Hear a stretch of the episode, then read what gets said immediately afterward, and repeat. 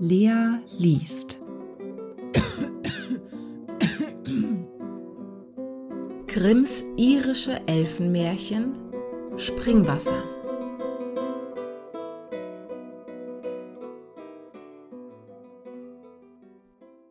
Wenn man aus der Stadt Cork geht, unweit der Galgenwiese, liegt ein großer See, auf dem sich winters das Volk mit Schlittschuhlaufen ergötzt. Aber die Lust über dem Wasser ist nichts im Vergleich mit der, die darunter ist, denn auf dem Boden dieses Sees stehen Gebäude und Gärten, die prächtigsten, die man je gesehen. Wie sie dahin kam, hat sich folgendermaßen zugetragen. Lange bevor ein sächsischer Fuß irischen Grund betrat, lebte ein großer König namens Cork. Sein Schloss stand da, wo jetzt der See ist, in einer grünen, meilenbreiten Aue. Mitten im Burghof befand sich ein Springbrunnen so reinen, klaren Wassers, dass es ein Wunder war. Der König freute sich auch nicht wenig, eine solche Merkwürdigkeit in seinem Schlosse zu besitzen. Als aber die Leute in Haufen herbeikamen, von fern und von nah, das köstliche Wasser dieses Brunnens zu schöpfen, fürchtete er, dass es mit der Zeit versiegen möchte. Er befahl, eine hohe Mauer rundherum zu bauen und wollte niemanden mehr zu dem Wasser lassen, was ein großer Schaden für die armen Leute war, die in der Gegend wohnten. So oft er aber selbst Wasser brauchte, sandte er seine Tochter hin, es zu holen, und vertraute den Schlüssel zu der Quelltüre keinem seiner Diener, aus Besorgnis, sie könnten etwas davon weggeben. Eines Abends feierte der König ein großes Fest, viele Fürsten waren zugegen, Grafen und Edelleute ohne Zahl. Das ganze Schloss war voll Herrlichkeit, Freudenfeuer stiegen in die Wolken auf, der Tanz drehte sich und so süße Musik ging dazu, dass sie die Toten aus ihren Gräbern hätte wecken mögen. Speisen standen für jeden bereit, der hereinkam, und niemand wurde von dem Schlosstor zurückgewiesen. Jedem rief der Pförtner zu Willkommen, herzlich willkommen. Nun geschah es aber, dass bei diesem großen Feste auch ein junger Prinz erschienen war, lieblich von Ansehen, so schlank und gerade, wie sich ihn nur ein Auge wünschen möchte zu erblicken. Recht lustig tanzte er den Abend mit des alten Königs Tochter auf und nieder, federleicht und die Füße so zierlich setzend, dass es allgemeine Bewunderung auf sich zog. Die Musikanten spielten aufs Beste, um einem solchen Tanze Ehre zu machen, und jene tanzten, als stände ihr Leben darauf. Nach dem Tanz folgte das Abendessen. Der junge Prinz saß seiner schönen Tänzerin zur Seite, und so oft er mit ihr sprach, lächelte sie ihm zu. Er tat es aber lange nicht so oft, als sie wünschte, denn er musste sich vielmals zu der Gesellschaft umdrehen und für die Komplimente danken, die seiner schönen Tischgefährtin und ihm gemacht wurden. Mitten in der Mahlzeit sagte einer von den großen Herren zu dem König Kork, mit Eurer Majestät Erlaubnis, alles ist hier im Überfluss, was das Herz sich wünschen mag, beides zu essen und zu trinken, nur kein Wasser.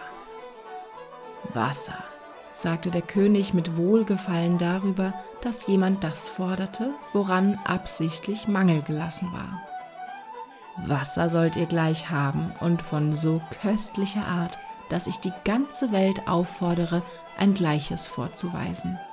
Tochter, rief er, geh, hole welches in dem Goldeimer, den ich dazu habe machen lassen.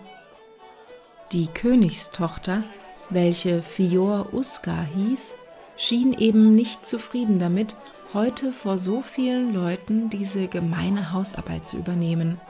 Sie wagte nicht, ihres Vaters Geheiß zu widerstreben, aber sie zögerte, auf den Boden schauend. Der König, welcher seine Tochter sehr liebte, merkte ihre Verlegenheit und es tat ihm leid, dass er es von ihr begehrt hatte. Doch sein königliches Wort durfte er nicht zurücknehmen.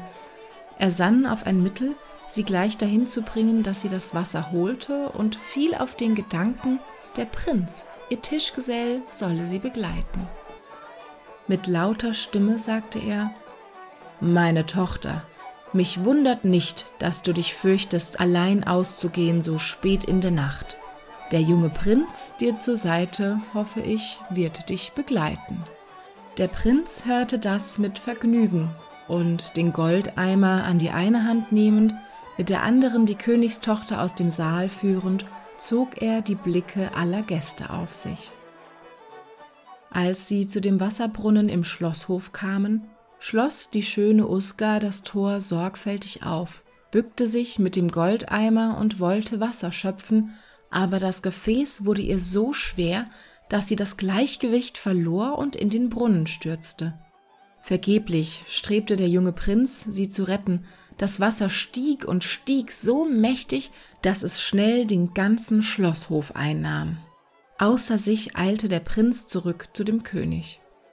Das Brunnentor war offen geblieben und das lang verschlossene Wasser, froh über die erlangte Freiheit, rauschte unablässig herein, stieg jeden Augenblick höher und war in dem Gastsaal so schnell wie der junge Prinz selbst.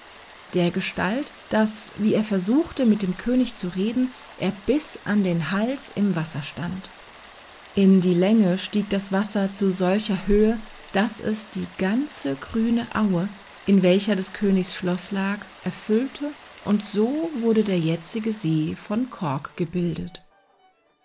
Aber der König und seine Gäste ertranken nicht, noch seine Tochter, die schöne Uska, sondern die nächste Nacht, nach dem schreckenvollen Ereignis, kehrte sie zum Festgelag zurück und seitdem jede Nacht geht das Fest und der Tanz an in dem Boden des Sees und wird so lange dauern, bis es einem gelingt, den Goldeimer herauszubringen, der die Ursache des Unheils war. Und niemand kann zweifeln, dass dies Gericht darum über den König erging, weil er den Brunnen im Schlosshof den armen Leuten verschlossen hatte. Wer aber der Sage nicht glaubt, gehe hin an den See, wenn das Wasser niedrig und hell steht, so wird er mit guten Augen die Turmspitzen und andere Häuser in der Tiefe erblicken.